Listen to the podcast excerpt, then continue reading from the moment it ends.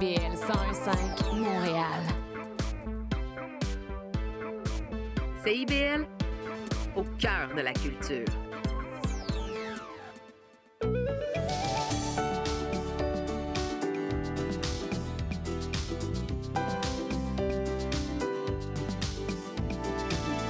Bonjour et bienvenue à l'effet durable sur les ondes de CIBL 101.5. Je suis Maude Desbois, votre animatrice.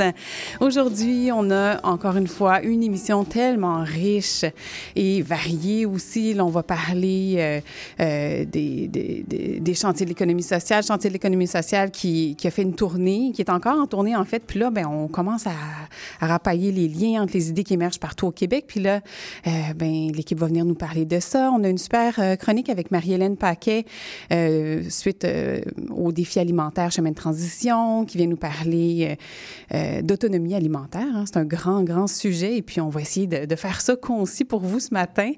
Mais là, on va débuter avec Valérie Védrine, fondatrice et présidente du groupe Ecomark et fondatrice de Masse Critique. Bonjour Valérie. C'est un retour pour toi avec nous. Très heureuse d'être là. Merci encore. Mais ça fait vraiment plaisir.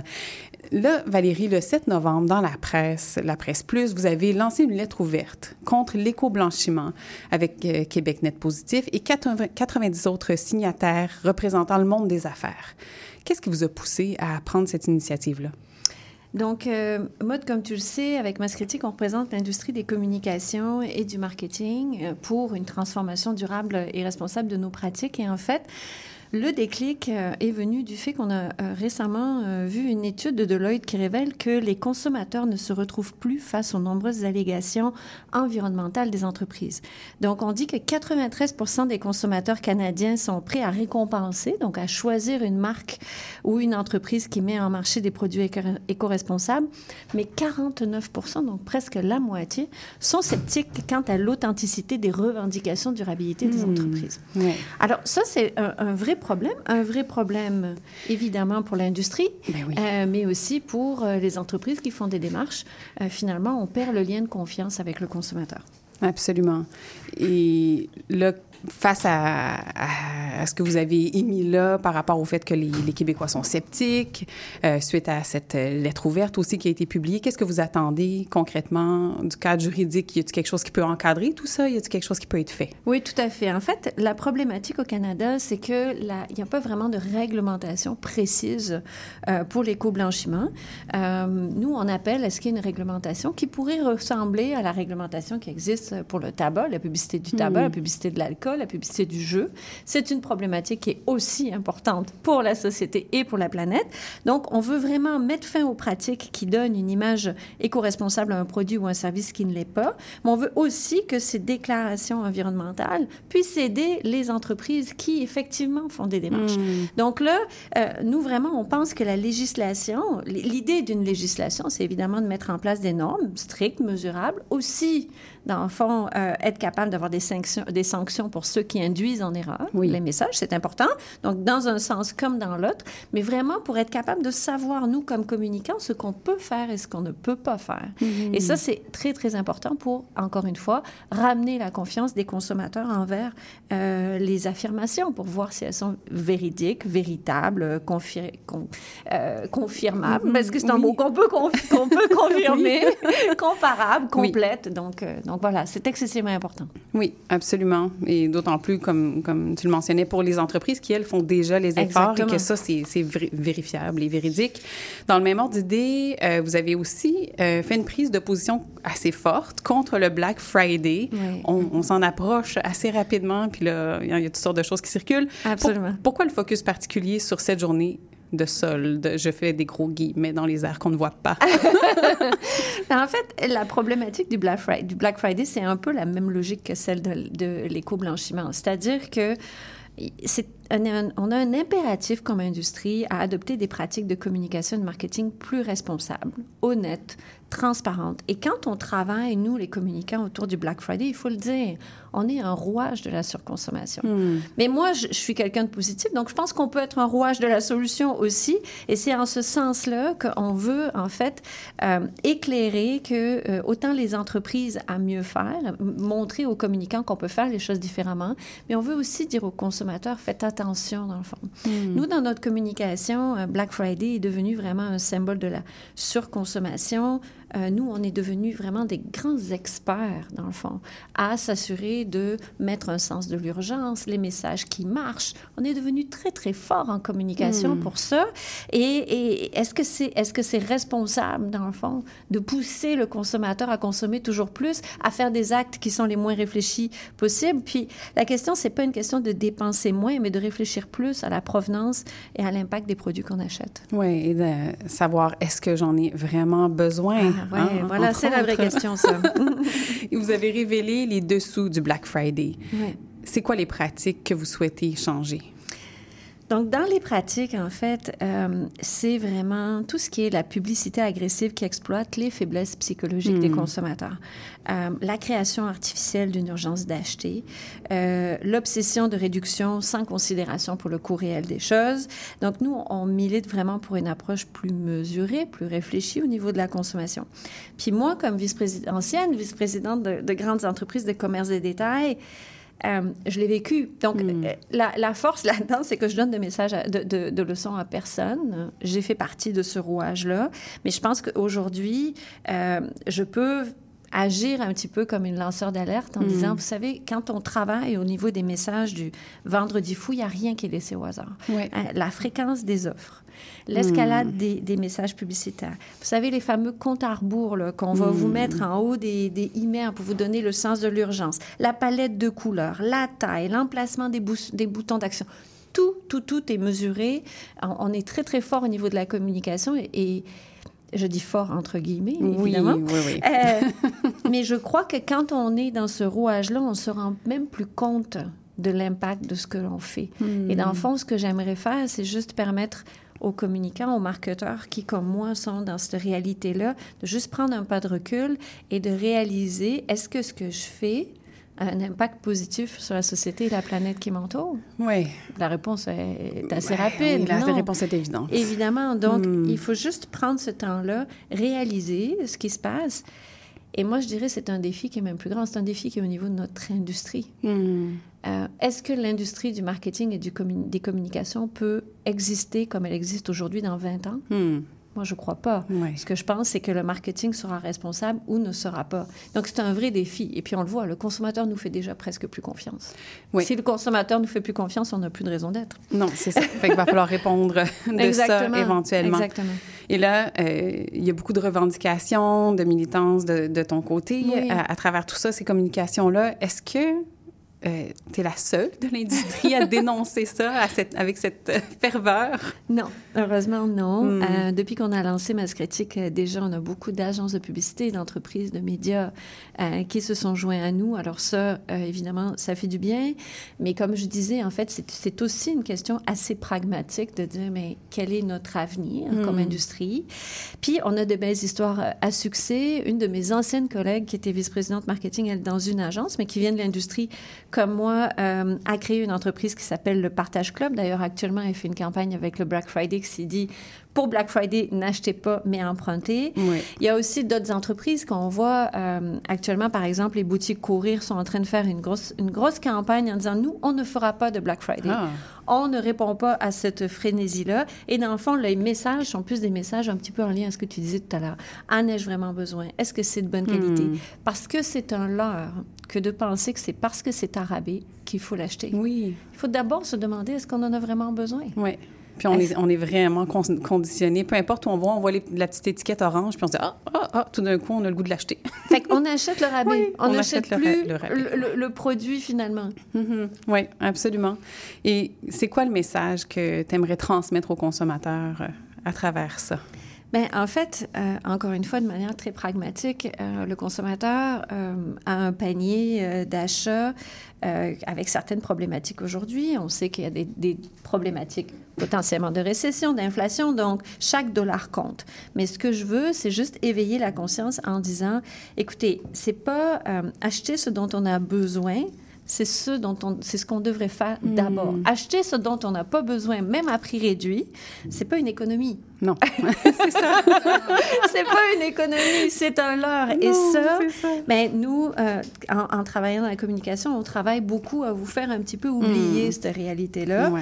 Donc, juste revenez un petit peu en ligne avec la réalité des choses, essayez d'être le plus clairvoyant face à toutes ces Hmm. tactiques-là et demandez-vous vraiment, est-ce que l'achat que je fais est vraiment important pour moi? S'il l'est, puis que vous trouvez un rabais, parfait. Mhm. Euh, mais est-ce qui est important pour moi et quel est l'impact du produit que je choisis sur la société, la planète? Oui. Évidemment, quand on achète local, l'impact de notre achat est bien différent que quand on achète des produits euh, faits à l'autre bout du monde. Définitivement. Et ailleurs dans le monde, ça ressemble à quoi? Est-ce qu'il y a des prises de conscience similaires? C'est quoi le portrait? Écoutez, euh, je, je te remercie, Maude, pour la question. Il y a une euh, campagne actuellement qui est faite par l'Agence de la transition écologique en France, l'ADEME, Mm. et, et le ministère Écologie, Énergie, Territoire, qui est dans le fond une campagne de sensibilisation au niveau des consommateurs qui s'intitule Posons-nous les bonnes questions avant d'acheter. Donc, moi, je vous invite à aller voir cette campagne-là. Vous pouvez la trouver sur Épargnons nos ressources tout en un mot, nos ressources au pluriel, .gouv.fr. Puis, dans le fond, c'est vraiment l'idée de mobiliser les Français en, en faveur d'une consommation plus responsable et respectueuse de nos ressources. C'est intéressant. Ils l'ont fait en plus avec beaucoup d'humour. Ils présentent des, des vendeurs au lieu de vendeurs. Donc, euh, je trouve ça intéressant. Euh, ça me rassure aussi de voir qu'il y a d'autres pays qui ont exactement ces prises de conscience-là. En Europe, ils sont même un petit peu plus avancés que nous. J'ai bien hâte qu'on mette en place des initiatives comme ça ici. Laissons-nous inspirer et surtout, Exactement. achetons moins. Tout à fait. Un grand merci, Merci Valérie. Vidren, pour euh, cette chronique éclairante euh, juste avant le Black Friday. Au plaisir de te revoir. Une excellente journée à toi. Merci, Maude. Avec grand plaisir. Donc, on se retrouve maintenant avec Florence de Bellefeuille-Dunbury, qui est conseillère aux communications au chantier de l'économie sociale. Euh, donc là, on fait un petit retour. hein. Vous êtes en tournée, on le sait, vous étiez déjà passé euh, à l'émission et là, on, on est prêt à entendre Oui. la suite de cette magnifique tournée. Là, on est en novembre, le mois de l'économie sociale. Et j'ai vu que cette année, le chantier dévoilait des résultats d'un tout nouveau sondage pour cette occasion-là. Est-ce qu'il y a des grandes tendances qui en sont ressorties, Florence? Oui, ben on peut dire que c'est un mois euh, festif puis occupé pour le mouvement de l'économie sociale avec le mois de l'économie sociale. Puis euh, pour le sondage dont tu parles, euh, je crois qu'il y a trois statistiques là, qui se sont particulièrement démarquées, euh, donc plus que les autres.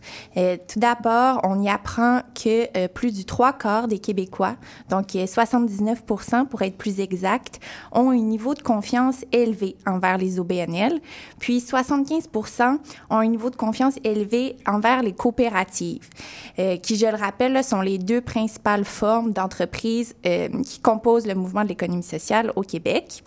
C'est un pourcentage très élevé comparé à la confiance accordée aux multinationales et aux grandes entreprises, qui est de 40 là, selon le même sondage. OK, donc euh, c'est très positif. On aime ça entendre ça.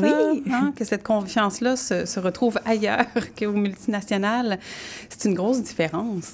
Pourquoi tu penses qu'il y a cette grande différence-là entre les deux? Oui, ben écoute, moi, je pense qu'on a souvent plus confiance en ce qui est proche de nous. Puis euh, le fait que les entreprises d'économie sociale sont vraiment ancrées dans leur communauté et desservent un marché très local euh, peut faire partie de la réponse. Euh, je pense que le fait qu'elles ne cherchent pas à maximiser leurs profits peut aussi contribuer à cette relation de confiance-là. Euh, on le sait, là, en achetant en économie sociale, ton argent est directement investi dans une mission sociale, puis pas pour enrichir euh, des actionnaires. Donc ça aussi, je pense que ça, ça l'aide à bâtir cette relation de confiance. Ben oui, ça fait une belle suite avec ce que disait euh, Valérie Védrine juste avant là, de Masse Critique. Et là, si on en revient avec le sondage, il y a d'autres statistiques frappantes qui sont ressorties. Oui, euh, une d'entre elles, c'est que 80 des répondants euh, estiment qu'il est important que l'État s'assure de la collaboration des entreprises d'économie sociale dans l'élaboration des politiques publiques, puis que la moitié des Québécois, donc 48 est d'avis que l'habitation puis le logement constituent le défi le plus important euh, pour lequel des politiques publiques devraient être élaborées par l'État. Euh, juste en regardant euh, ces deux statistiques-là, on peut facilement comprendre que les Québécois puis les Québécoises veulent que le gouvernement et l'économie sociale travaillent de pair, travaillent ensemble pour trouver des solutions rapidement à la crise du logement qui frappe tout le Québec. Oui, vraiment dossier prioritaire. C'est beau de voir qu'il y a une conscience de la part de la population à ce niveau-là. Et on entend beaucoup parler de la crise du logement un peu partout, notamment dans les médias. Est-ce que c'était le cas aussi euh, dans les plus récentes étapes de la tournée nationale des régions et des secteurs du chantier? Oui, mais si je peux te faire un petit rappel euh, aux auditeurs et aux auditrices de la tournée, là, euh, le chantier fait une tournée des régions et des secteurs pour faire émerger euh, des innovations collectives qui répondent aux enjeux actuels, dont la crise du logement. Mhm. Puis, cette tournée-là va mener à, un sommet de l'économie sociale au printemps 2025. Puis, depuis la dernière fois qu'on s'est vu, ça a été très occupé. Ça paraît qu'on est dans le mois de l'économie sociale. Mhm. on a visité le réseau québécois des organismes sans but lucratif d'habitation, donc le RQH, un long nom. Il y a beaucoup de noms dans ce domaine-là. euh, la vallée du Haut-Saint-Laurent, les Laurentides, la Mauricie. Puis, dans toutes ces étapes-là, euh, le logement était vraiment l'enjeu qui était au cœur de toutes les discussions. On en a parlé dans toutes les activités. Puis, le constat était vraiment le même partout. L'économie sociale détient plusieurs solutions pour pallier, pour pallier cette crise-là, tant par le maintien de l'abordabilité hmm. que par le développement de nouvelles unités. Euh, parce que je pense qu'on doit se rappeler là, que se loger, c'est un droit. Puis on doit vraiment se sortir de cette logique économique où l'immobilier, c'est un investissement, c'est un secteur extrêmement profitable à un petit groupe de personnes. Puis, euh, en économie sociale, le logement sans but lucratif, que ce soit euh, sous forme d'OBNL ou de coop, mais ben, ça vise pas le profit. Hmm. Donc, c'est contraire, c'est tout le contraire. Euh, l'argent est réinvesti directement dans sa mission qui est souvent de créer davantage de logements. Mm-hmm. Donc, euh, par, son mode, euh, par son modèle de gouvernance, on s'assure que les logements ne euh, seront pas vendus par les développeurs pour maximiser leurs profits. On vient donc maintenir les unités en place de façon pérenne, puis garantir une certaine abordabilité. Mm-hmm. Vraiment intéressant. Hein? Oui, puis je pense que pour résumer euh, cette longue réponse-là, je pense qu'en économie sociale, on est vraiment bien équipé là, pour faire partie de la solution. On a vraiment un grand écosystème composé tant de joueurs bien établis, euh, comme le RQH que je mentionnais tantôt, ou de nouveaux joueurs, là, comme la société immobilière Mainbourg, euh, qui a fait récemment les manchettes pour avoir retiré 720 logements abordables du marché hmm. spéculatif à Montréal. puis ces acteurs-là sont prêts, sont, euh, sont là pour répondre à cette crise-là.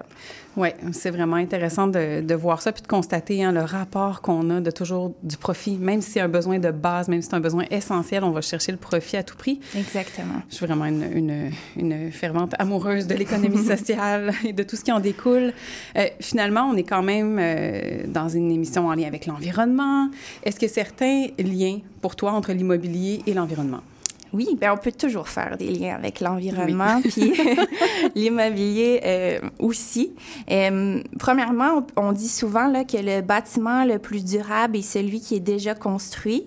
Euh, j'avais même lu euh, une étude récemment qui disait qu'il faut de 10 à 80 ans pour surmonter les impacts négatifs sur l'environnement de la construction d'un bâtiment neuf dit euh, efficace énergétiquement. Mm-hmm. Puis ça, ben, en économie sociale, on est assez bon là-dedans. Il y a plusieurs initiatives immobilières qui reprennent des bâtiments patrimoniaux ou bien des bâtiments vacants qui appartiennent, par exemple, aux villes pour en faire du logement, des services de garde ou toute autre euh, utilité qui répond vraiment aux besoins euh, des communautés. Oui, puis il y en a quand même beaucoup là, de ce type de, de local vacant ou d'espace vacant à utiliser puis à, valoriser. Énormément dans toutes les régions euh, du Québec. Puis je pense que je peux conclure par un, un autre fait intéressant entre environnement et immobilier, c'est que rendre du logement disponible près des centres et des euh, services essentiels fait en sorte que euh, la population n'a pas besoin de s'exiler dans une autre région peut-être plus éloignée euh, pour trouver du logement qu'ils peuvent se permettre. Puis alors, euh, quand ils s'exilent comme ça, ils deviennent un peu dépendants à la voiture, soit pour aller à l'épicerie, au travail, à la garderie. Puis on le sait que le transport au Québec est responsable de 43% euh, des gaz à effet de serre. Donc construire du logement, euh, plus de logements pour que les gens peuvent se loger, euh, c'est une bonne affaire pour l'environnement aussi. Oui, absolument. Au niveau social, à toutes sortes de niveaux, en fait. au niveau humain, disons-le ainsi. Merci beaucoup, Florence de Bellefeuille-Dunbury, conseillère aux communications au chantier de l'économie sociale, pour cette super chronique. Merci à toi, Maud. Merci, bonne journée. On poursuit maintenant avec Marie-Hélène Paquet, responsable du partage des connaissances du défi alimentaire à chemin de transition. Marie-Hélène, euh, tu es nutritionniste de formation. Dans ton parcours, tu as choisi de creuser davantage tout ce qui est question de nutrition en santé publique, de justice alimentaire, agriculture ur- urbaine, agriculture biologique. Et après un parcours très riche, que je, dont je ne ferai pas l'éloge entièrement ici, tu es avec Chemin de transition en tant que responsable du partage des connaissances du défi alimentaire. Pour la mise en contexte, rappelle-nous, c'est quoi Chemin de transition? Oui, ben en fait, euh, Chemin de transition, c'est une initiative de l'Université de Montréal qui porte sur les conséquences des bouleversements écologiques. Donc, face à l'ampleur de la crise, la question, c'est plus vraiment de savoir si on se dirige vers une société qui va être profondément différente, mais en fait, si cette transition-là, on va entièrement la subir, ou si au moins, on peut partiellement la choisir. Oui, Puis en fait, pour la choisir, ben ça implique de la planifier. absolument. Donc, tu sais, j'ai pas le temps de vous expliquer la méthode en détail, mais on a utilisé une méthode qui est prospective puis participative pour se projeter dans le futur puis imaginer, ça serait quoi les étapes pour lesquelles on aurait besoin de passer pour avoir, dans une vingtaine d'années, un système alimentaire qui est plus durable puis qui est résilient puis qui répond à sa fonction première qui est de nourrir la population tout en préservant les écosystèmes. Oui. C'est sûr que ça m'amène toutes sortes de questions, mais je vais quand même m'en tenir à, à notre plan. Pourquoi est-ce que c'est Hey, écoute, important? vas-y. J'allais dire, ça doit être dur de se planifier aussi longtemps d'avance, mais pourquoi c'est important de planifier la transition socio-écologique du système alimentaire québécois? Bien, en fait, on le sait. En plus d'avoir des impacts au niveau de l'environnement, le système alimentaire, dans sa forme actuelle, il y a aussi des impacts sociaux importants. Donc, euh, si on veut arriver euh, à quelque chose qui, qui est soutenable, finalement, ben il faut vraiment faire en sorte que euh, on puisse mixer, en fait, les deux enjeux. Parce qu'on le sait, en ce moment, pour faire la transition, on ne peut plus voir les deux enjeux de façon séparée. C'est vraiment important de voir la question environnementale et la question sociale ensemble. Oui. Et puis là, comment on fait ça, la transition? Par où on commence? C'est quoi les grandes étapes que tu pourrais nommer? Oui. Ben en fait, nous, on a planifié la transition en 59 étapes qui sont des résultats collectifs à atteindre. Donc, je ne peux pas passer à travers comme toutes les étapes, mais admettons, euh, la trajectoire, elle se termine avec le jalon 58, qui est la diminution des problèmes de santé, puis le jalon 59, qui est euh, la courbe de perte de biodiversité est stabilisée. Donc, euh, en fait, pour arriver à tout ça, ben on a une cinquantaine de jalons en amont. Oui, ben oui, pour arriver jusque-là. C'est ça, qui ont un effet de domino. Donc, sais, que chaque jalon met en place les, les conditions propices à l'atteinte de l'autre jalon. Mais en planifiant les différentes étapes, en fait, on s'est rendu compte que pour arriver à leur mise en œuvre, ben, il va falloir se poser des grandes questions de société qui sont actuellement des nœuds ou des grandes tensions qu'il faut résoudre collectivement, puis qu'on a appelé euh, les nœuds du futur. Ouais. est un peu poète. Les nœuds du futur. Les nœuds du futur. Mais en fait, c'est des nœuds du futur, mais qu'il faut régler dans le présent, en fait. C'est ça ouais. l'affaire. Donc, on en a trouvé sept. Puis moi, un matin, ben, j'avais envie de venir un peu philosopher avec toi sur euh, la question de l'autonomie alimentaire. Donc, l'autonomie alimentaire. Parle-nous de ce grand sujet. Dans quelle mesure est-ce qu'on peut souhaiter privilégier l'autonomie alimentaire, par exemple?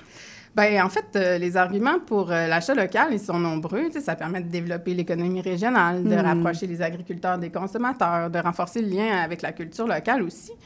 Mais euh, si c'est possible d'augmenter notre autonomie alimentaire, jusqu'à quel point est-ce que c'est réaliste, compte tenu de notre contexte social, notre Ouais. situation géographique qu'il ne Ben faut oui. pas oublier, tu sais, le climat, euh, des accords internationaux, puis notre responsabilité aussi envers les autres peuples. Donc, euh, ben, selon Équiterre, en fait, dans les 50 dernières années, l'autonomie alimentaire du Québec est passée d'environ 75 à 35 Tu sais, c'est quand même significatif. Oui, oui. Mais moi, sérieux, les chiffres, ça m'intéresse pas tant que ça. ben, tu sais, c'est frappant, mais en même temps, dans le concret, qu'est-ce que ça donne? Ben, c'est ça, parce que, ben, premièrement, ça m'intéresse pas tant parce qu'il y a des gens plus qualifiés que moi là, sur cette question-là. Tu sais, on peut rester chacun dans nos créneaux. Mais parce qu'on pourrait, selon moi, avoir comme 75 à 80% d'autonomie alimentaire, mais faire ça toute croche. Mhm. Moi, ce qui m'intéresse de réfléchir, en fait, pour le moment, en tout cas, tu sais, peut-être que la question du ratio à, à atteindre, elle va venir éventuellement, mais la question qui m'intéresse, c'est comment faire de l'autonomie alimentaire un levier pour effectuer une transition socio-écologique qui est juste pour tous et toutes dans une optique de justice sociale et climatique? Ouais. Puis c'est là que ça devient intéressant. Ben oui. Ben, de mon point de vue, en tout cas, là. Ben oui, absolument, parce que pour en arriver à une autonomie alimentaire comme, qui est durable, qui est, qui est- qui est saine, euh, comme tu le dis, puis qui n'est pas faite toute croche, ben il y a, il y a d'autres... Il y a d'autres choses à répondre avant ça. Il y a d'autres étapes à franchir avant d'en arriver là aussi et à prendre en considération. Là, tu parlais de, de justice sociale, d'équité, de- d'accessibilité, par exemple. Euh, mais on pourrait en revenir à autonomie alimentaire. Qu'est-ce que ça veut dire? Parce que moi, je peux dire, euh, ça veut-tu dire que je me fais mon jardin chez moi puis que je suis ça. autonome euh, dans ma maison? Pas nécessairement. Non, c'est ça. Puis c'est pour ça que c'est essentiel de se doter d'une vision collective de l'autonomie alimentaire. Parce que pour le moment, il n'y a pas de définition claire ni consensuelle vraiment à savoir qu'est-ce que l'autonomie alimentaire. C'est certain qu'on fait référence dans les grandes définitions à une part d'autosuffisance, mais aussi à la recherche d'une plus grande autonomie de notre territoire dans euh, nos décisions puis nos résultats.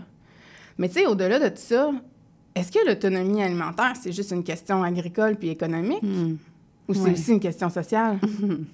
Oui. tu sais? Mais je Mais ça pense serait- que de, de le nommer, c'est d'y répondre en même temps, ça, ça vient ensemble.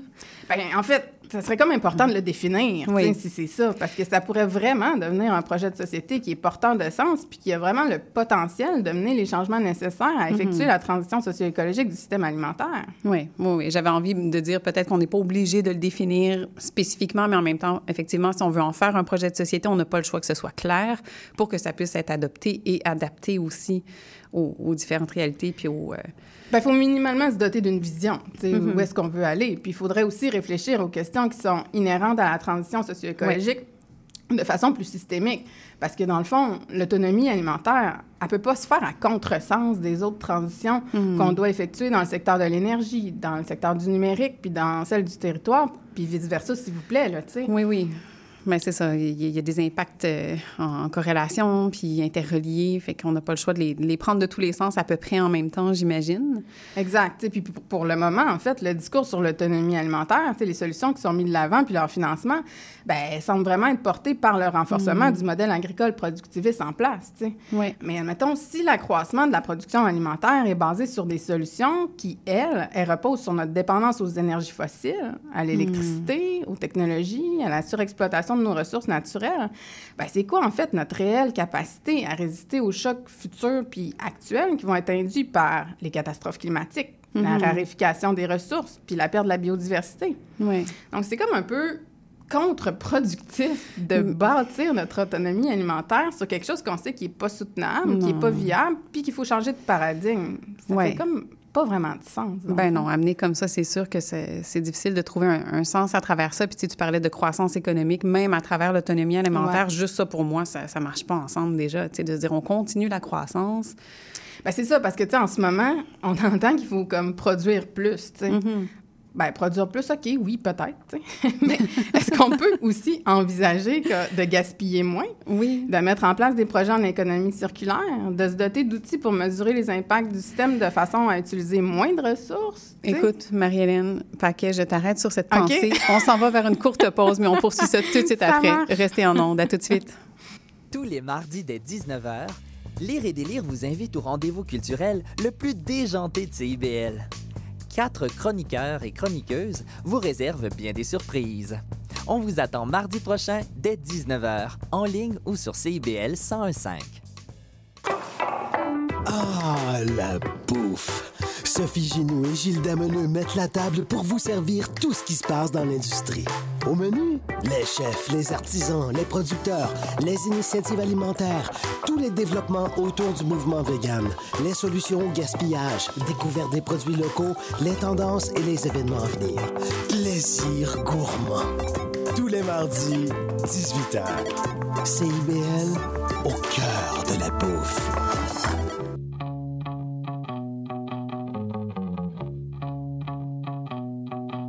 Les générations se parlent, s'obstinent, se surprennent à l'émission Trait d'Union. Des humoristes, des réguliers, des invités, des amis, encore des amis se joignent et sont annoncés à chaque mercredi sur nos réseaux. On parle de tout tous les vendredis à l'émission Trait d'Union à 14h sur les ondes de CIBL 101,5.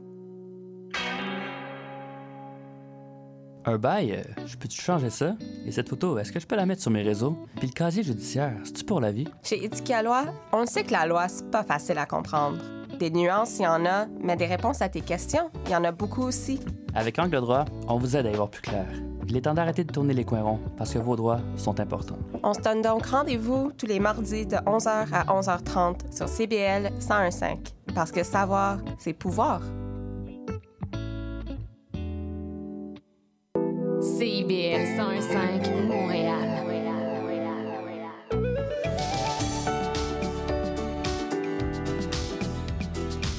De retour à l'effet durable pour cette seconde partie d'émission. Alors, juste avant la pause, on était en compagnie de Marie-Hélène Paquet euh, sur euh, l'autonomie alimentaire. Et là, on va, on va poursuivre cette, cette profonde discussion là, qui, qui prend des envolées, Marie-Hélène. Ouais, Je suis rendue assise sur le bout de ma chaise. Oui, c'est ça. Mais là, on, on parlait de, de, de, cette croissance, ouais. de, même en, en termes d'autonomie alimentaire, là, que ce soit basé là-dessus, euh, notre, que la croissance économique continue à faire pression sur ce système alimentaire qui est déjà fragile, qui est déjà mm -hmm. défaillant.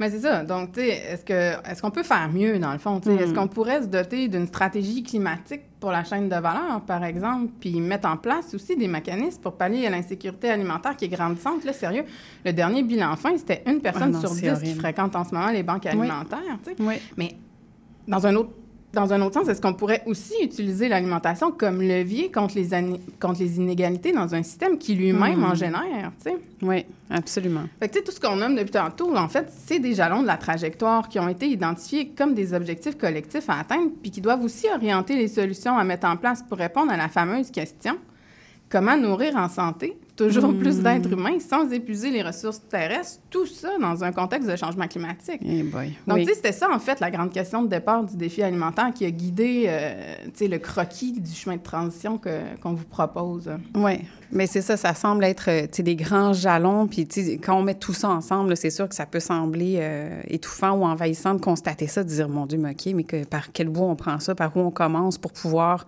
entamer cette, transi cette transition-là vers l'autonomie alimentaire. Une... Ben oui, mais c'est parce que, tu sais, as raison. Quand tu regardes ça, t'es comme, hey. Oui. Mais c'est vraiment un gros chantier que de faire la transition du système alimentaire ben parce oui. que ça implique de repenser en profondeur des politiques, des pratiques agricoles, mm. des comportements, des environnements, des normes, des institutions. Non, on est en train de parler qu'il faut carrément changer les mentalités. Là. Donc, oui. c'est pas, pas une mince affaire. Hein. Donc, tu sais, il faut absolument, d'une part, distancer, je crois, le concept d'autonomie alimentaire de la vision productiviste dominante qui va à contresens des mmh. défis collectifs actuels et futurs pour pouvoir y intégrer des paramètres sociaux et environnementaux. C'est comme la première des affaires. Ben oui, puis on souhaiterait ça dans d'autres domaines également, outre l'agriculture puis le système alimentaire. Puis je je sais pas si on est dans cette voie-là encore. On dirait que j'ai le goût de dire oui, mais euh, ben, C'est pour ça que j'avais envie de parler de ça matin, parce que moi aussi, j'ai envie de dire oui, parce que c'est un peu déprimant ce qu'on voit passer dans les derniers temps. Mais mm. pour faire tout ça aussi, il faut... Il faut être à l'écoute, il faut porter une attention particulière aux revendications mmh. des associations fermières, à l'intégration des voix citoyennes, à celle de la santé publique, puis aux différentes voix, puis aux perspectives des Premières Nations, puis des Inuits qui doivent faire partie des réflexions, oui. et de devenir partie prenante aussi des discussions de façon à s'assurer qu'on fait une transition qui est juste. T'sais. Oui, qui est juste pour toutes les communautés. Pour tout le monde, mmh. tu sais. Puis d'ailleurs, on a un autre nœud, tu sais, je n'étais pas venue pour parler de ça ce matin, mais on a un autre nœud du futur à chemin de transition qui est l'usage des terres non cédées puis des oui. ressources. Parce qu'on peut plus dissocier non plus la question de l'autonomie alimentaire avec celle des, des, terres et des ressources. Mm -hmm. Les terres sont de plus en plus recherchées, les prix, il y a une hausse de prix vertigineuse, ça rend difficile pour la relève agricole d'avoir accès à la terre, tu sais. On a même un jalon... C'est déjà dans... difficile, tu sais. Exact, mm. on a même un jalon dans la trajectoire qui vise justement à sortir les terres euh, agricoles, la spéculation. Oui.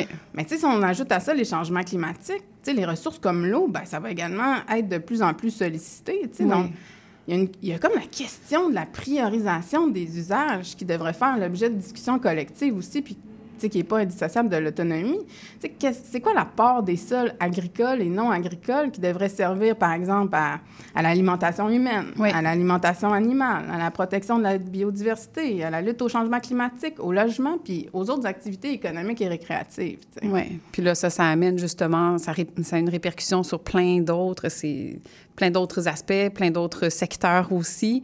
On en change un, ça transforme l'autre. Ouais. Fait qu'il y a vraiment l'effet domino là-dedans. Là, il nous reste une petite minute pour conclure sur ce Eh, sujet. Ben, bye-bye. écoute, conclure pour aujourd'hui, Oui, je dirais, là, parce que je pense qu'on aura assez de matière pour faire une émission au complet là-dessus. Qu'est-ce que, qu'est-ce que tu voudrais nous dire en, en conclusion, là, mettons, à ce point-ci, là où on en est présentement, avec Chemin de transition, par exemple, qui fait Ouais. des, des super rapports pour nous dire où est-ce qu'on en est, puis qu'est-ce qu'on pourrait faire justement pour traverser ces nœuds-là.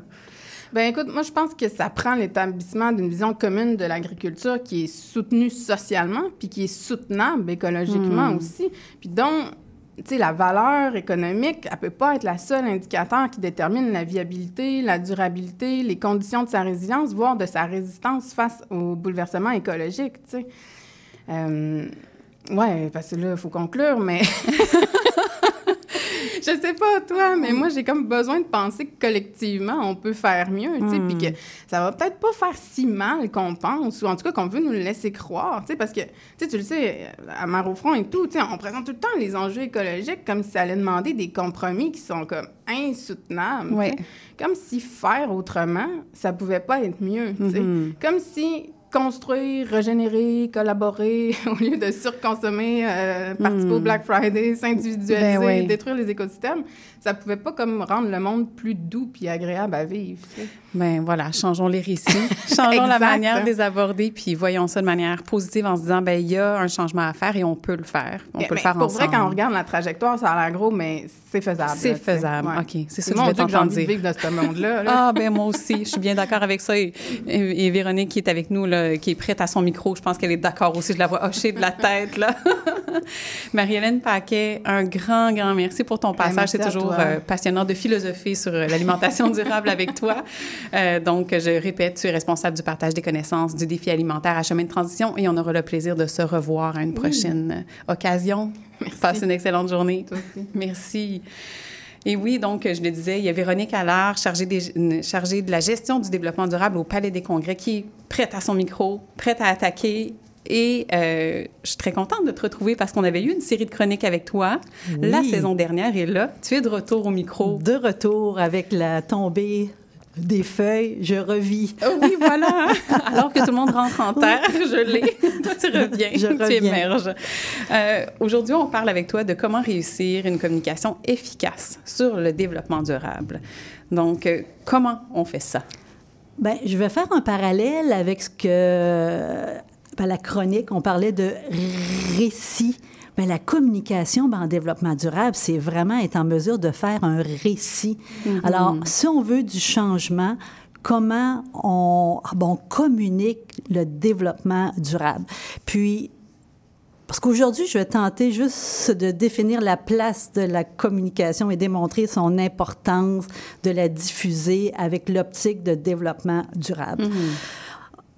On s'entend, on n'est pas en déficience d'information en ce moment, mais comment bien faire nos ben, communications pour que le développement durable là, parte pas dans toutes ben, les directions puis se dilue dans le message parce que maintenant parce qu'on peut parler d'infobésité hein. OK. On ah oui, a c'est de- un terme, ça, qui existe. Infobésité. Infobésité. Eh. Alors, comme on sait, on est accaparé de partout ben, d'informations. Alors, en premier, je vais juste faire quelques constats. Pas de développement durable sans communication. La communication, c'est une clé du changement de comportement. Puis la communication est incontournable pour sensibiliser et faire vivre une émotion en développement durable. Au cours de la chronique, là, je n'irai pas dire développement durable, on va s'en tenir à DD. Alors, la communication, en fait, on sait, elle informe, elle influence, elle sensibilise et elle incite à agir. Mhm, surtout. Alors, euh, dans le fond, la communication, hein, il faut se le dire, ça garantit pas le changement de comportement, mais elle le rend euh, de plus en plus euh, euh, accessible et ben, possible. Aujourd'hui, on s'entend intégrer la communication en DD, c'est un incontournable. Oui. Alors, pourquoi on s'engagerait à faire de la communication en, en développement durable. Si vous avez dans vos organisations, petites ou grandes ou, gra- ou, ou moyennes, une personne qui est en charge du développement durable, vous, vous devez absolument avoir une personne au sein du département des communications ou qui, du moins, va prendre le rôle pour soutenir la communication en développement durable. Parce que si on veut écrire un récit, ben, une histoire, ben, ça prend ben, quelqu'un qui porte le dossier. Puis trop souvent, dans nos organisations, c'est une personne qui lève, parce que la main, moi, j'ai le goût de parler de développement Mhm. durable, je fais parce que des actions, mais comment je, je fais pour les communiquer? Pour les communiquer. Oui. Puis on, on- on est avide de ces informations-là. On veut le savoir quand des organisations font un investissement en développement durable, quel qu'il soit. Oui, effectivement. Puis, puis la communication en développement durable, hein, bon, on ne se le cachera pas, c'est bon pour l'employeur euh, parce que euh, ben, il incite à ben, ses employés à savoir c'est quoi ben, le développement durable. Euh, ça apporte une satisfaction. Puis, on s'entend que nos employés vont devenir des ambassadeurs aussi en développement durable. Puis, c'est bon pour l'image de marque euh, euh, ben, de l'employeur. Euh, si on parle de la communication qui permet ben, d'animer la démarche d'aider, elle peut avoir un double tranchant. Ici, là, éco-blanchiment. Oui.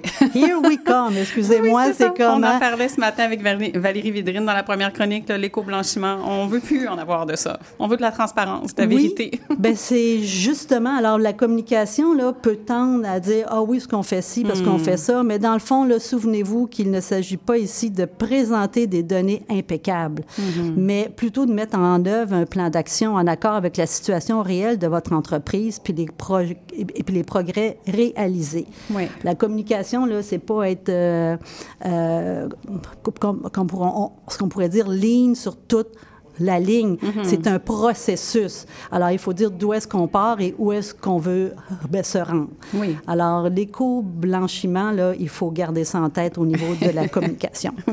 Alors, il y a certains ben, piliers de la communication ben, durable qui sont super importants. Mais tout d'abord, je pense que c'est la transparence. Oui. Euh, il faut être en mesure de, de faire nos communications qui soient claires, très ben, honnêtes sur les actions, puis comme tantôt, parce que je disais, les progrès réalisés. Euh, les piliers aussi, c'est que il faut être en mesure de sensibiliser pour impliquer nos parties prenantes. Puis, euh, c'est pas juste un petit groupe dans l'entreprise, c'est l'ensemble de l'entreprise qui doit être sensibilisé. La cohérence. hein. Ouais. Bien souvent, regarde, tantôt on parlait d'éco-blanchiment, mais je pense que la cohérence, c'est un élément clé.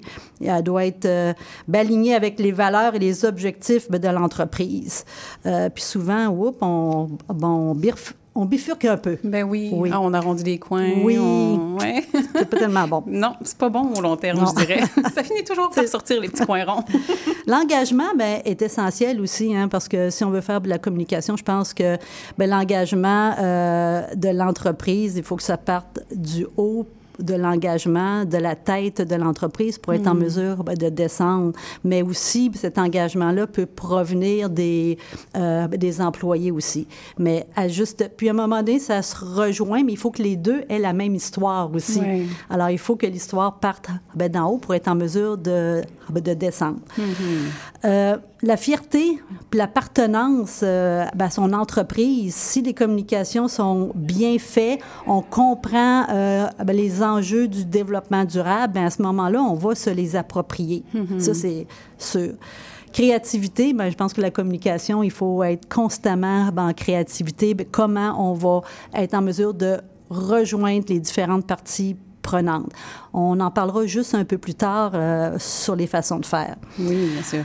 Alors, gardons en tête que chaque entreprise est unique. Alors, la, ma- alors, euh, la manière de communiquer sur les engagements, ça dépend du contexte spécifique et, des, euh, et de ses employés. L'objectif d'une bonne ben, communication en DD, c'est il faut que ça soit euh, pour toute ben, l'organisation. Bon, on valorise la marque, on valorise ben, l'image, mais aussi on valorise la démarche. Puis ça, c'est Mhm. bien important que la démarche doit être au cœur des communications. Ben oui, parce que c'est le chemin pour s'y rendre, puis on est intéressé à le savoir. C'est ça Ben qui, oui. qui est beau de voir le parcours. Puis, parce que souvent, on dit on veut ben, communiquer ben, en développement durable, mais si on n'a pas notre plan, si on n'a pas fait Mhm. une stratégie, comment veut-on être en mesure de communiquer en développement Ben durable? oui. Alors, euh, dans le fond, ben, ça passe vite, hein? Ça Mon passe Dieu, hein, tellement vite. Mais- Véronique, je sais qu'il y en a beaucoup à dire. je sais, j'en avais. euh, mais dans le fond, je pense que ben, tout d'abord, euh, il faut être en mesure, comme je disais, de mettre nos priorités, identifier ben, nos cibles. Puis le choix du format, là, mettez ça ben, de l'avant. Vous communiquez pas, vous communiquez pas de la même façon à l'interne qu'à l'externe. Mhm. Assurez-vous d'avoir cette euh, réflexion-là. Puis la dernière chose là, que je pourrais dire là, en communication d'aider, là, répétez, répétez, répétez.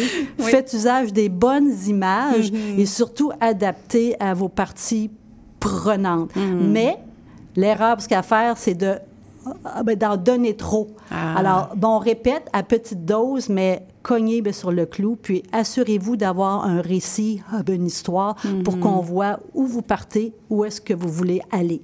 Mais il y en aurait eu tellement d'autres à dire sur les communications. hein. Eh, je le sais. Ça aussi, c'est un vaste sujet. hein. Aujourd'hui, je pense qu'on aurait pu passer un bon 30 minutes avec chaque intervenante qui est venue au micro. Merci beaucoup, euh, Véronique Allard. Ça me fait plaisir. À la prochaine. Avec euh, grand plaisir. À la prochaine, certainement. Donc, euh, Véronique Allard, qui est chargée de la gestion du développement durable au Palais des Congrès et qui fait vraiment un, un fabuleux travail. On est toujours heureux de la recevoir au micro. Et maintenant, pour terminer, là, on est dans un autre type de communication, un autre type d'engagement. Euh, Je suis euh, avec Isabelle Rancier. Bonjour. Bonjour Isabelle. On, on fera pas semblant qu'on se connaît pas Ben là, tu sais. Allô, Maude. Allô Isabelle. Donc euh, Isabelle qui est comédienne, qui est photographe, euh, qui, qui a fait de la mise en scène aussi. En tout cas, tu es pluridisciplinaire là, tu portes beaucoup de chapeaux dans, dans le domaine artistique. Isabelle et moi on a étudié dans une, à une autre époque là. euh, théâtre 20 musical, ans, il y a oui, 20 c'était le fun. faut dire, 20 ans mon Dieu. Ça passe vite, Ça le passe temps, tellement ouais. vite. Et là, euh, aujourd'hui, on, on parle avec toi de, de, la, de l'œuvre Les trois petits vieux qui ne voulaient pas mourir, qui va être présentée deux fois à Montréal. Oui, les 28 euh, et 29 novembre, euh, la semaine prochaine, dans le fond. Oui, Ouais. oui donc euh, au Conservatoire d'art dramatique de Montréal. Oui, le Théâtre Rouge Le Conservatoire. Ouais. Et si tu me permets, je, vais- je vais juste commencer à- en mettant la table avec une petite euh, description là, que, que j'ai j'ai réussi à accueillir en ligne. Donc, les trois petits vieux qui ne voulaient pas mourir, c'est Ernest, Stanislas et Désiré qui se réveillent plutôt de bonne humeur, mais arrive une lettre leur annonçant qu'aujourd'hui est le dernier jour de leur vie. Peu à peu, ils apprivoisent l'idée de la mort en passant par les deuils du quotidien, les souvenirs tendres, les fous rires. Une ode à la vie, un sujet délicat abordé avec une grande finesse et une touchante franchise. Donc là, on parle de personnes âgées. C'est le dernier jour de leur vie. Et euh, c'est un sujet de société qui me touche beaucoup, justement, le, tout, ce qu'on fait des personnes vieillissantes, des personnes âgées dans notre communauté. Euh, donc, je le disais tout à l'heure, tu es comédienne photographe. Tu travailles au sein de l'équipe du Théâtre du Fret qui produit cette œuvre qui, qui, qui la, vous, en- vous l'avez co- co-dirigée aussi au niveau artistique là, avec Alexandre Lheureux qui fait aussi partie, qui est un des comédiens euh, dans l'œuvre. Qu'est-ce qu'on retrouve dans cette œuvre-là? On retrouve tellement de choses. Euh, ben, c'est sûr qu'avec le petit euh, préambule que tu as mis, là, évidemment, euh, on parle de la mort, on parle de la vie, on parle de, de je vais dire, de vieux, d'enfants, on parle de clowns, d'amitié, d'amour, on parle de thé. Mais il y a beaucoup de grandes questions existentielles qui ne sont pas répondues. Mm. Puis je pense que c'est une invitation à philosopher sur la vie et la mort. Euh, Alexandre Leroux, quand a trouvé ce, ce texte-là, euh, il est tombé, euh, c'est comme un gros, gros coup de foudre. Euh, Mm. il a perdu sa mère quand il avait 10 ans, et puis il aurait aimé se faire raconter c'était quoi la mort de cette façon-là. Donc, il a voulu prendre ça en main. C'est d'abord un texte qui est adressé aux enfants, mais on le fait des fois juste pour les adultes. Des vrai, fois, hein. ce qu'on aime, c'est quand il y a un théâtre, euh, un public adulte et euh, enfant, euh, Mm-mm. euh, aîné, le- quand toutes les générations se, se mélangent ensemble, c'est là qu'on qu'on sent la richesse des réactions si Ouais. les enfants rient pour certaines choses pendant que les parents ou les aînés pleurent. Ouais. Fait que, voilà, c'est ça qui- qu'on retrouve dans, dans, la, dans la pièce. Puis aussi euh, des, des aspects musicaux, il y a des... Ouais. Vous jouez des instruments de musique sur scène, il y a de la musique originale qui a été créée pour le spectacle. La musique a été créée par euh, Raphaël Reed. Euh, on- il y a de l'accordéon, de la clarinette, on chante aussi. Hmm. Donc, c'est très festif. Euh, C'est sûr que souvent, quand on dit le, le- le titre, les gens ont peur parce qu'on parle de la mort, les trois petits vieux qui ne voulaient pas mourir, mais c'est tout le contraire. Mhm. C'est vraiment une ode à la vie, à l'amitié, à l'amour. Et puis, euh, c'est sûr que depuis la pandémie, ce qui est arrivé avec la pandémie, ça, c'est comme si tout d'un coup, la pièce prenait encore plus d'ampleur. On, on, on le sent, on le, on l'échange beaucoup. On fait souvent un échange avec le public après la Oui. pièce. C'est ce qu'on va faire aussi à Montréal euh, la semaine prochaine. Puis on a des témoignages extrêmement riches par Ah. rapport à, à la vie, à la mort, à la vieillesse. Oui, Ouais. ouais, ouais, j'imagine. Puis d'ailleurs, il y a eu un projet de médiation intergénérationnelle autour de la pièce. Il y a aussi Ouais. des petites capsules où des enfants répondent à des questions après avoir vu la pièce. Qu'est-ce qui est ressorti de cette rencontre-là? Euh, on a fait un très beau projet de médiation euh, l'année passée, juste après la, la pandémie, avec euh, le centre Juliette Lassonde, le centre des arts Juliette Lassonde à Saint-Hyacinthe. On a fait un projet de six mois, là, de janvier à mai, mai-juin. Hmm. C'était des échanges entre euh, des personnes aînées et une classe de troisième année. Donc, ils ont commencé par euh, se faire une correspondance. Ils ne se connaissaient pas. Ils ont, euh, ben, pas mixé, mais ils ont, ils ont- ils ont fait des équipes. Oui. Là, c'est un aîné avec trois enfants. Donc, ils s'éch- ils ils s'échangeaient des lettres. Euh, ils se posaient des questions. C'est sûr qu'on les, on les guidait vers ces questions-là.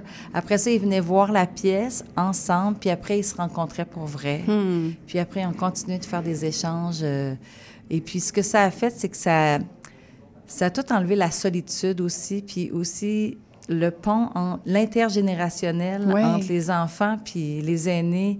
C'est tellement riche. Puis des fois, on dirait que dans notre société, on oublie qu'on a tellement à apprendre des, des, des aînés. C'est comme si... C'est très culturel. on les hein, met de ici, côté, puis euh, fait que c'est c'est riche. On a, si vous avez envie d'aller voir euh, sur le site internet du théâtre du Fret, Fret c'est E T, Mhm. donc théâtredufret.com.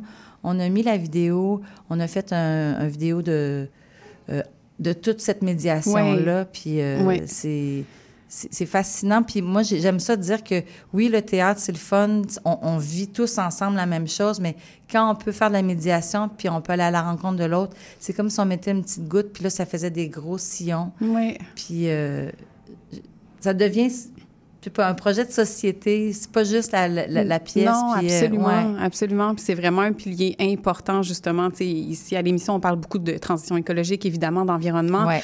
mais ce contact avec l'art, l'art comme vecteur pour, euh, pour justement créer des liens, des connexions Mm. entre les gens. Puis tu le disais tout à l'heure, euh, les personnes âgées dans notre société n'ont pas la place qu'ils devraient avoir, puis on a tant à apprendre d'eux.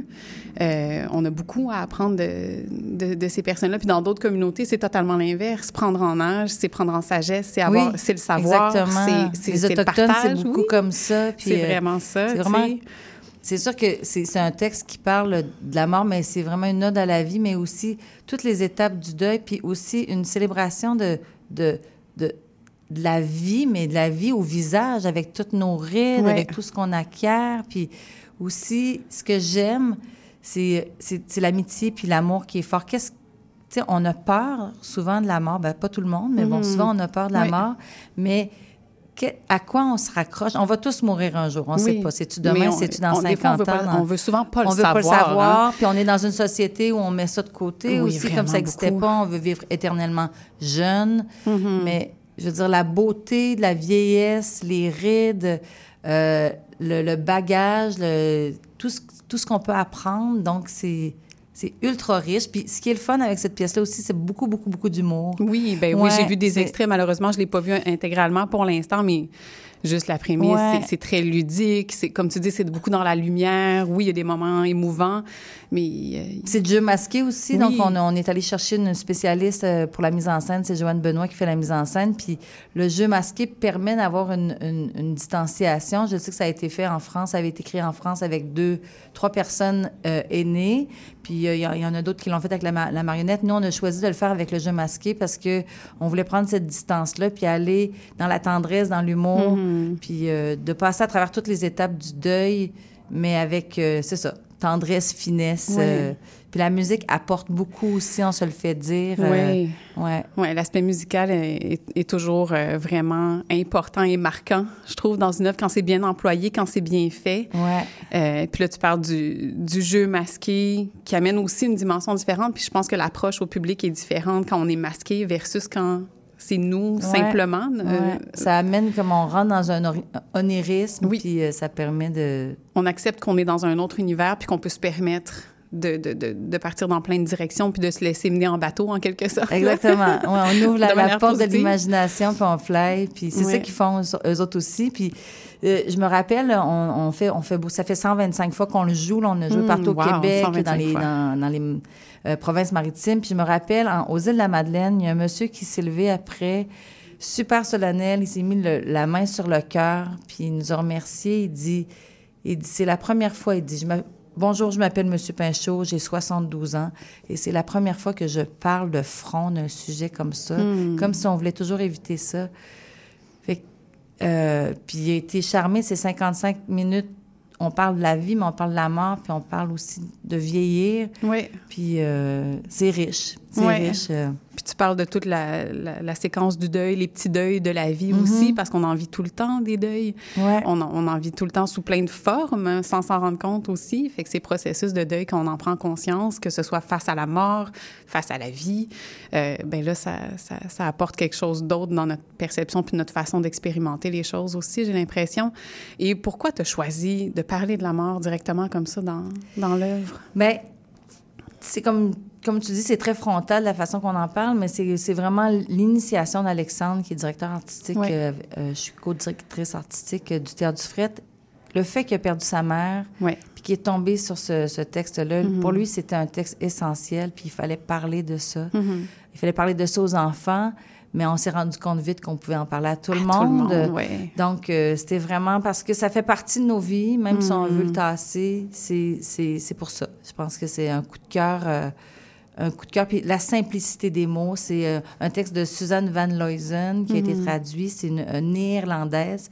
Puis euh, c'est la, simpli- la, la simplicité puis la force de vérité Ouais. de parler. euh, c'est une drôle d'expression, mais des vraies choses. On le Oui, vit tous. ben fait oui. qu'on le vit tous ensemble. Puis, euh, puis des fois aussi, de, de- le fait que c'est en théâtre, ben on vit ça souvent dans la solitude, mais d'être en théâtre, c'est comme de vivre tout ça ensemble, puis Mm. euh, de vibrer sur le même diapason, puis voilà. Ah.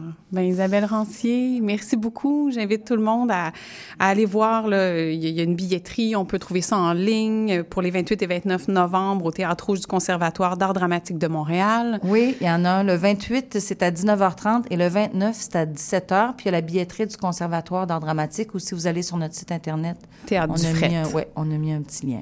Merveilleux. Merci Ben, beaucoup, Un grand merci à toi pour ce super bel échange, Isabelle. À bientôt. À bientôt. Une excellente journée à toi. Et pour nous, c'est déjà la fin de l'émission. On va se retrouver la semaine prochaine avec encore un magnifique programme. J'en profite pour remercier Maurice Bolduc à la diffusion. Retrouvez-nous en rediffusion le lundi 8 h et sur toutes les plateformes numériques, dont sur le site de CIBL. Alors, on se dit à la semaine prochaine et bonne journée à vous sur nos ondes.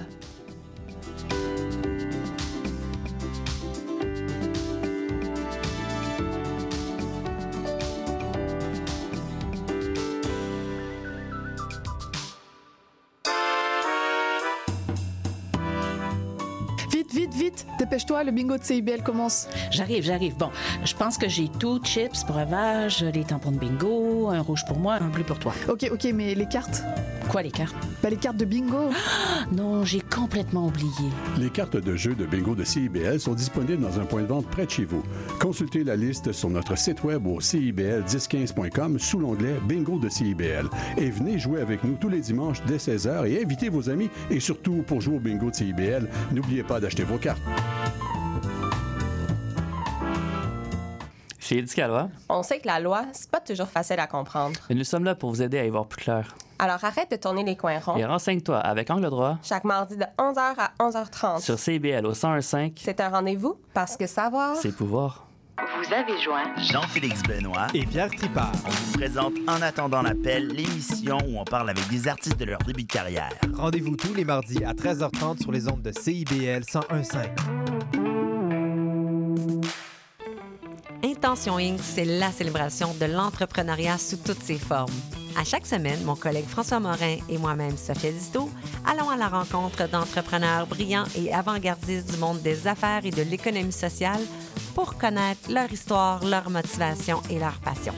Si vous êtes à la recherche d'une étincelle pour passer à l'action, soyez à l'écoute d'Intention Inc. tous les jeudis de midi à 13h. Je m'appelle Charlie Mulot. Je fais du conte, j'en mets en scène et surtout, j'aime beaucoup en écouter. Tous les vendredis à 20h, je vous donne rendez-vous pour la cabane à contes.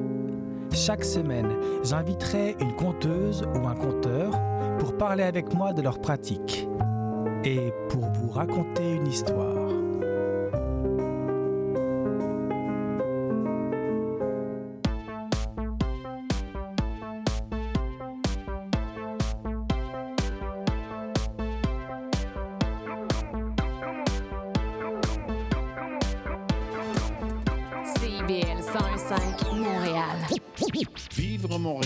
Montréal. Alors, ici c'est IBL. On entre en onde bientôt, bientôt, dans 5 minutes. CIBL 101.5 au cœur de Montréal.